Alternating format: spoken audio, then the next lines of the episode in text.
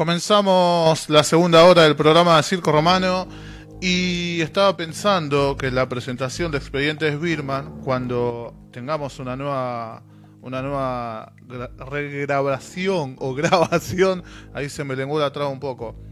Hay que agregar monstruos, me parece. Andrés, ¿qué decís?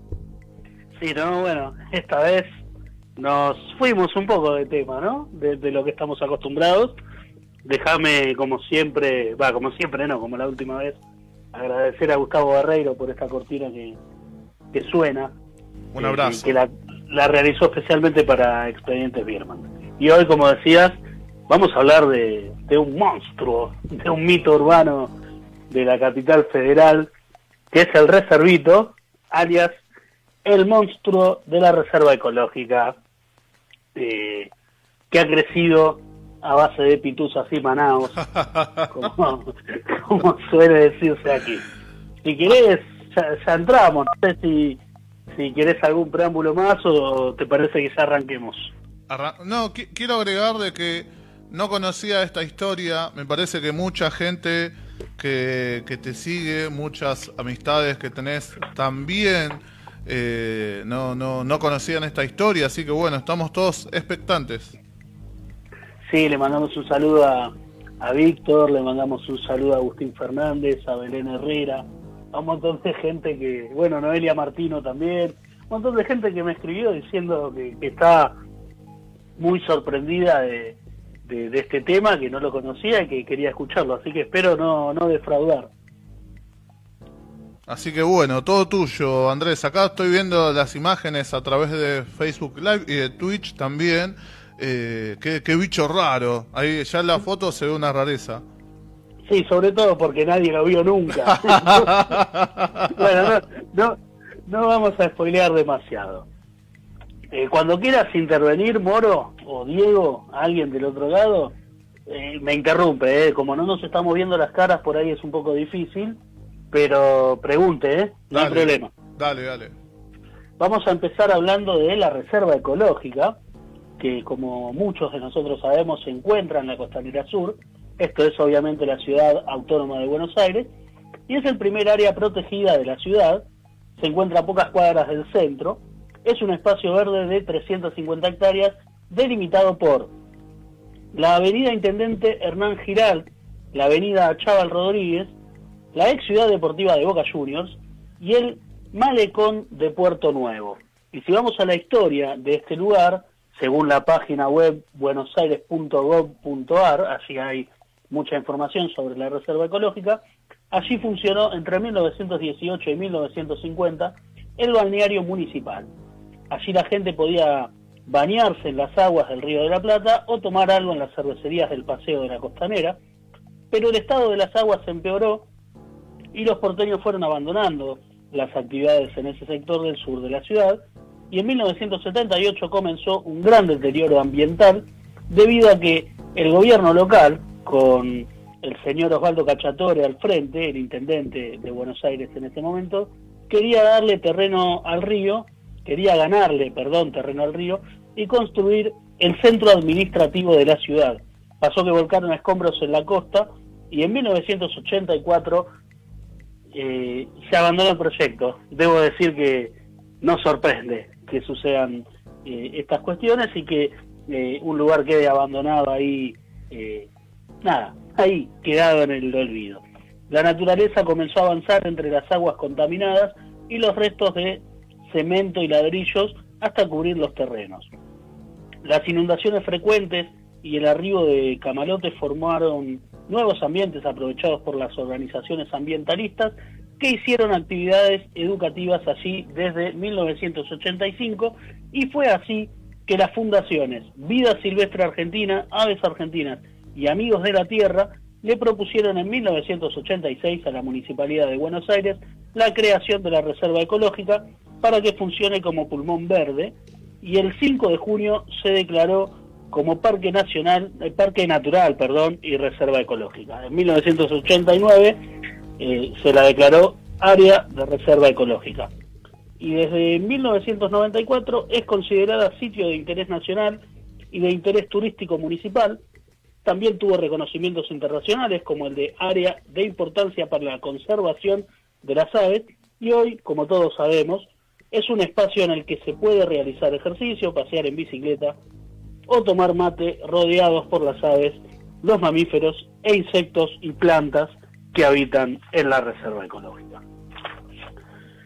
Y como bien decíamos al principio de esta columna, como Escocia tiene su monstruo del lago Ness, o también en nuestro Nahuel Huapi, eh, se habla mucho del Nahuelito también, según la leyenda urbana, una misteriosa criatura habita en la reserva ecológica y es la primera vez que se habló de ella fue en 1986, pocos días después de la inauguración, y la llamaron el Reservito. ¿Se me escucha bien, Moro? Perfecto. Muy bien. Algunas personas contaban que, que eran acechadas y en otros casos atacadas por un animal mediano comparable a un perro, aunque algunas personas afirman que es similar a una rata. Si pensamos un perro y una rata mucho no se parecen entre sí, y ahí empiezan los problemas, ¿no? Porque o se parece a un perro o se parece a una rata. Los perseguía hasta que salieran de su hábitat. Así que bueno, el propósito del reservito en realidad es que los transeúntes, la gente que pasea por la reserva ecológica, eh, esté lejos de él.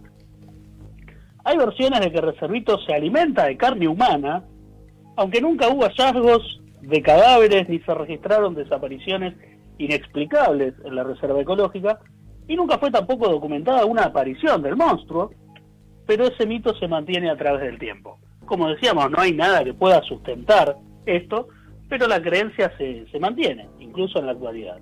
En más de una oportunidad se organizaron grupos de personas con la intención de atraparlo, sin éxito obviamente, no hubo avistajes, ni fotografías, ni mucho menos capturas de ningún ejemplar.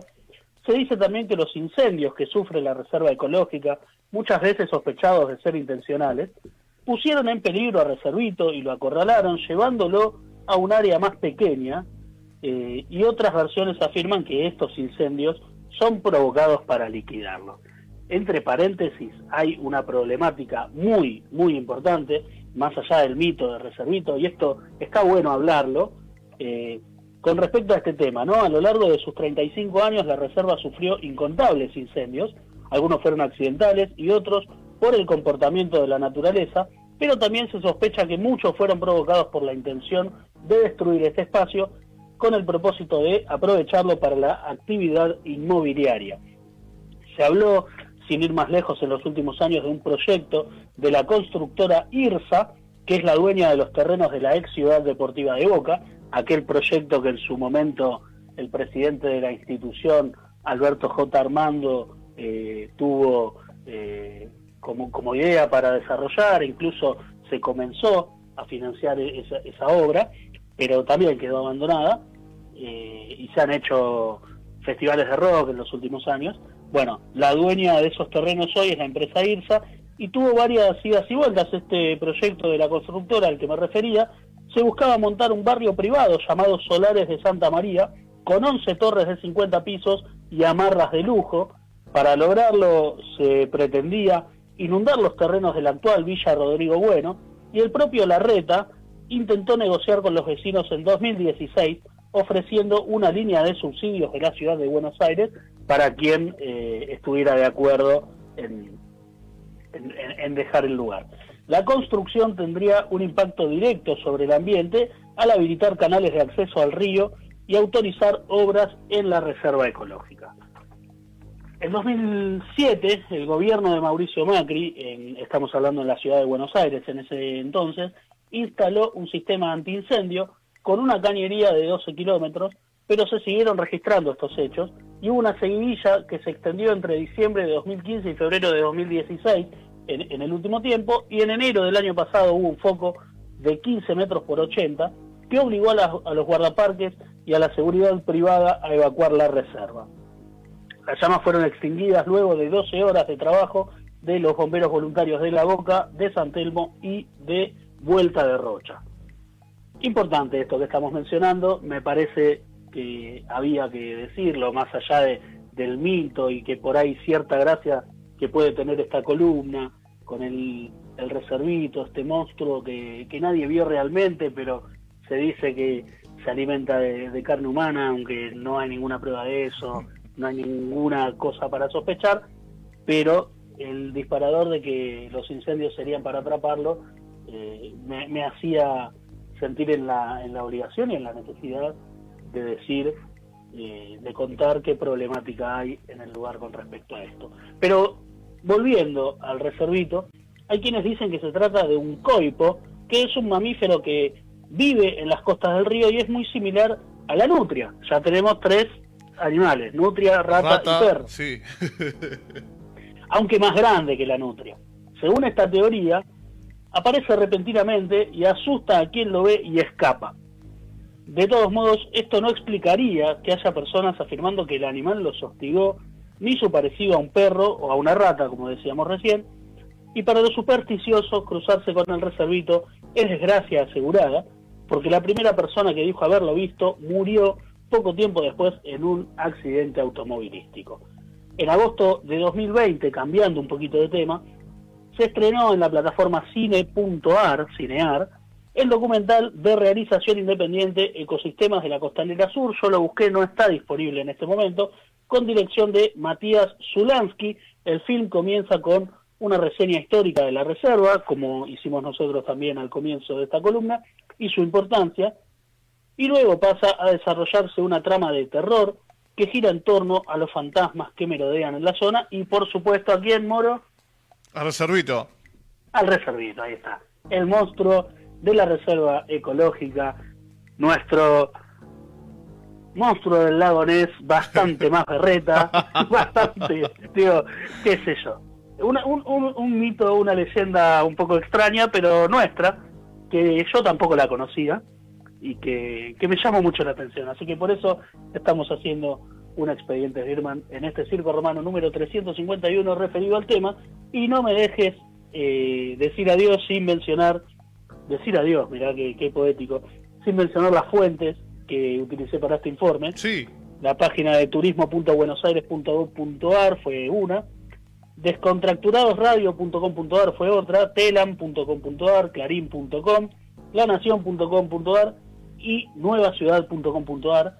Así que bueno, hay bastantes lugares donde, donde recurrir para hacer una columna medianamente seria sobre un tema, creo yo, poco serio. Tal vez me equivoque. Tal vez me equivoque. ¿Alguna, alguna noche de costanera quizás algún amigo se convirtió en medio, en medio reservito. ¿Hemos compartido nosotros alguna costanera sur de, de, Escabio, Moro? No recuerdo, no recuerdo. Creo que sí, ¿eh? yo hay una que por lo menos que Diego estuvo, que recuerdo, y tal vez hayas estado vos, año 2006, hace un montón de años. Uh, puede ser, puede ser, puede ser. Había eh, gente que, que seguía a los pericos ahí. ah, entonces sí, puede ser, sí. Puede ser, puede ser. Estaba pensando, ¿no? En, esto de los mitos y, todas estas cosas. Eh, las reservas y, todos los lugares alrededor deben tener algunas que otras historietas. Eh, de hecho, bueno, uno, uno que es noctámbulo, nochero, eh, nada, uno a veces va relajado, ¿no? o, entretenido, pero no, es un lugar medio, medio a veces desolado, medio raro. Sí, sí, sí. Yo nunca lo vi a Reservito. No, yo tampoco, yo tampoco. Nunca vi nada que creo, ¿eh? O no recuerdo haber visto nada que, me haga sospechar. Sí, he comido algunas bondiolas muy interesantes. Ah, eh, pensé que me comía algún, bicho, pero bueno. No, no, he comido algunos, algunas bondiolas, algunos lomitos en alguno de esos puestos cuando eran un poco más económicos. Y, y también tomado algún litro de cerveza, esos que, que, vienen pedaleando en sus bicicletas, porque los puestos obviamente no tienen permitido vender. Este dato que acabo de decir, eh, entre nosotros, ¿no? ¿no? Nadie sabe de esto. Datazo, eh, datazo. Mando saludos a Pablo de La Loca Rola, nuestro columnista de, de, de, cannabis y eh, de todo lo que tiene que ver con, con, con cannabis. Pablo de La Loca Rola que dice acá la historia de la nutria en caja, comienza la música del misterio, bueno, Susana Peterson que también comenta, María Carolina Marta, Joy Rock Reggae, Eh, bueno, leo rock reggae y me acuerdo de, esta noticia que se conoció en los últimos días, de, de que el Estadio Malinas Argentinas terminó el contrato con Rock y Reggae, cambiando abruptamente de tema, y ya no tendremos esa plaza para la música en Buenos Aires cuando, cuando retorne la actividad normal. Mirá vos.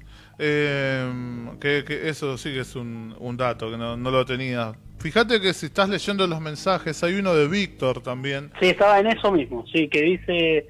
Dale, léelo vos si querés, mejor, sí. Excelente columna, hay que pedirle a Matías Zulansky que nos comparta un link de ecosistemas. Lo podemos invitar, podemos generar ahí alguna charla, ¿qué te parece Andrés? Producción en vivo.